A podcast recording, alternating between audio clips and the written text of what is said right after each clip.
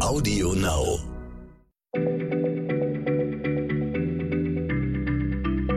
Schneller Schlau, der kurze Wissenspodcast von PM.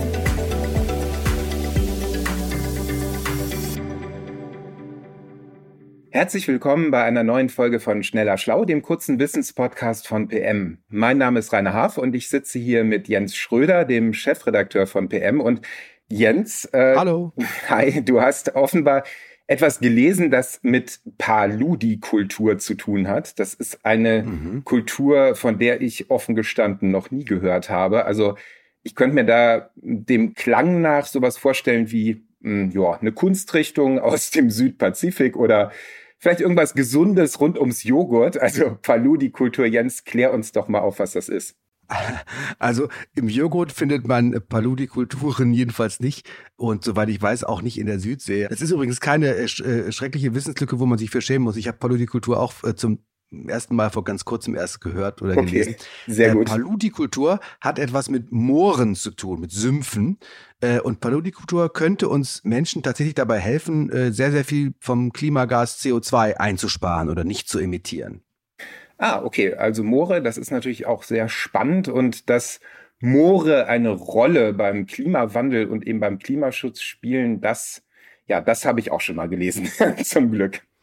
Ja, und zwar äh, eine Rolle, die von den allermeisten Menschen unterschätzt wird. Also in gesunden Mooren steht das Wasser ja so hoch oder ist der Boden so nass, dass Pflanzenreste nicht verwesen und sich äh, gar nicht zersetzen. Und sie bilden stattdessen über die Jahrtausende eine Torfschicht, äh, teilweise meterdick, und die dann fast ausschließlich aus gespeichertem Kohlenstoff besteht. Und der entweicht dann eben nicht in die Atmosphäre.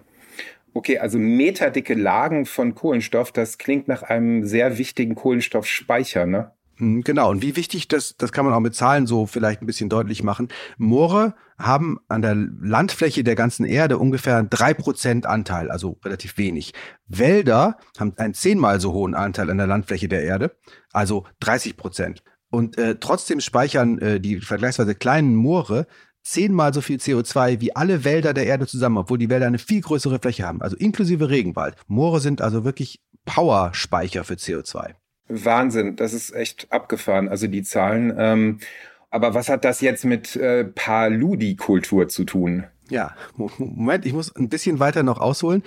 Unser Problem mit den Mooren ist im Moment, die Menschen haben in den vergangenen Jahrhunderten viele Moore trockengelegt mit Entwässerungsgräben, die das Wasser so rauslaufen lassen. Meistens hat man das gemacht, um eben dann auf der Fläche Landwirtschaft betreiben zu können, äh, Ackerbau, Pflanzen anbauen, auch Forstwirtschaft.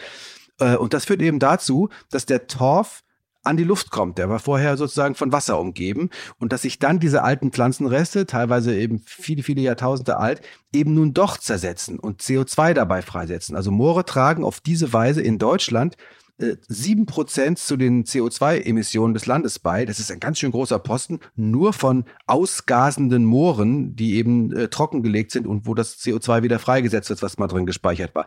Und das liegt eben daran, dass hierzulande tatsächlich fast alle, 95 Prozent nämlich aller Moore, die früher mal Moore waren, trockengelegt sind und anders genutzt werden heute.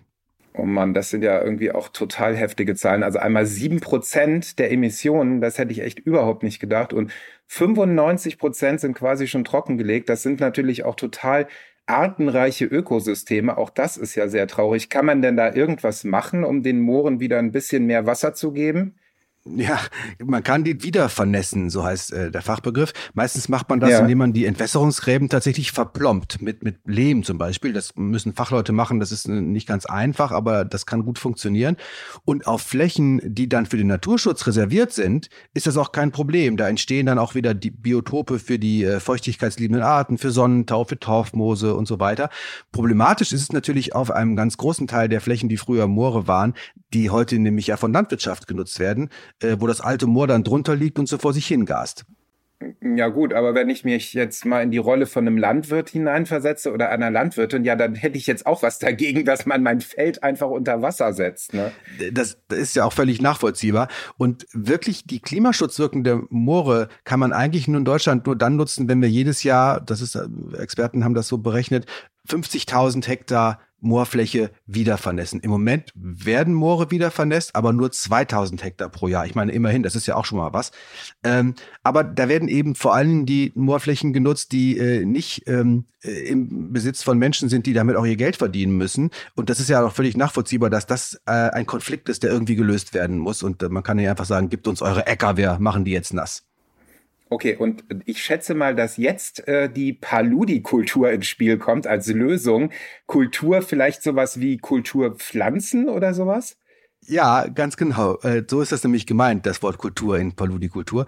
Paludi-Kultur kommt vom lateinischen Wort palus für Morast oder Sumpf. Das heißt also eine Kultur, eine, eine äh, Pflanzenanbaukultur, die im Sumpf oder im Morast funktioniert. Das ist eben eine Form der Landwirtschaft, die auf nassen extrem nassen Böden betrieben werden kann.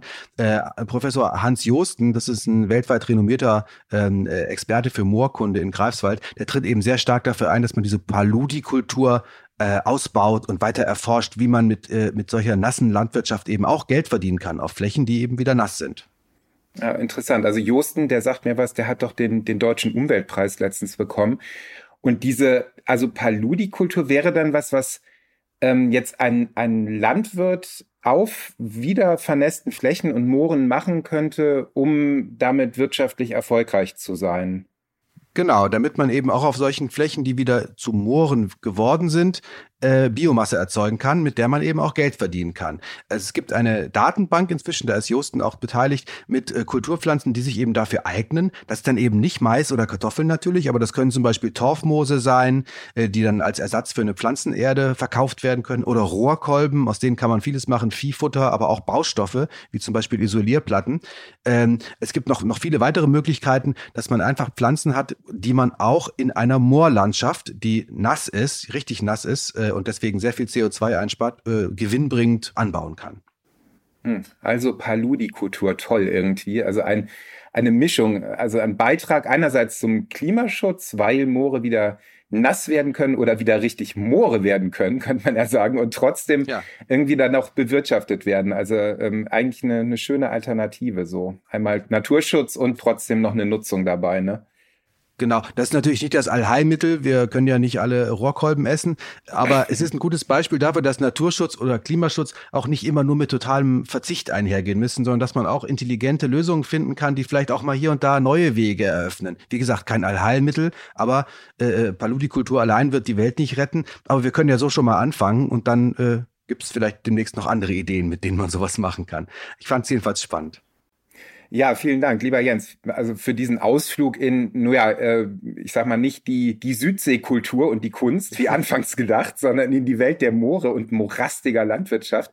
Für mich illustriert irgendwie das Ganze auch nochmal die Kraft von alternativen Ideen. Also da verhält es sich, finde ich, oft ähnlich. Also dass man anfangs so denkt, hm, irgendwie schräge, aber wenn sich dann mal was etabliert, dann kommt es einem eigentlich schon normal vor wieder. Ne? Also ja. Ja, falls euch, liebe Hörerinnen und Hörer, auch irgendeine Frage durch den Kopf geistert, die ihr von uns beantwortet haben wollt, schreibt uns sehr gerne an schlau.pm-magazin.de. Und ansonsten gibt es natürlich auch noch die Möglichkeit, mehr Fragen schriftlich beantwortet zu bekommen in unserem Magazin Schneller Schlau, was es am Kiosk gibt. So, dann erstmal bis zur nächsten Folge sage ich Tschüss. Dankeschön, wiederhören. Schneller Schlau, der kurze Wissenspodcast von PM.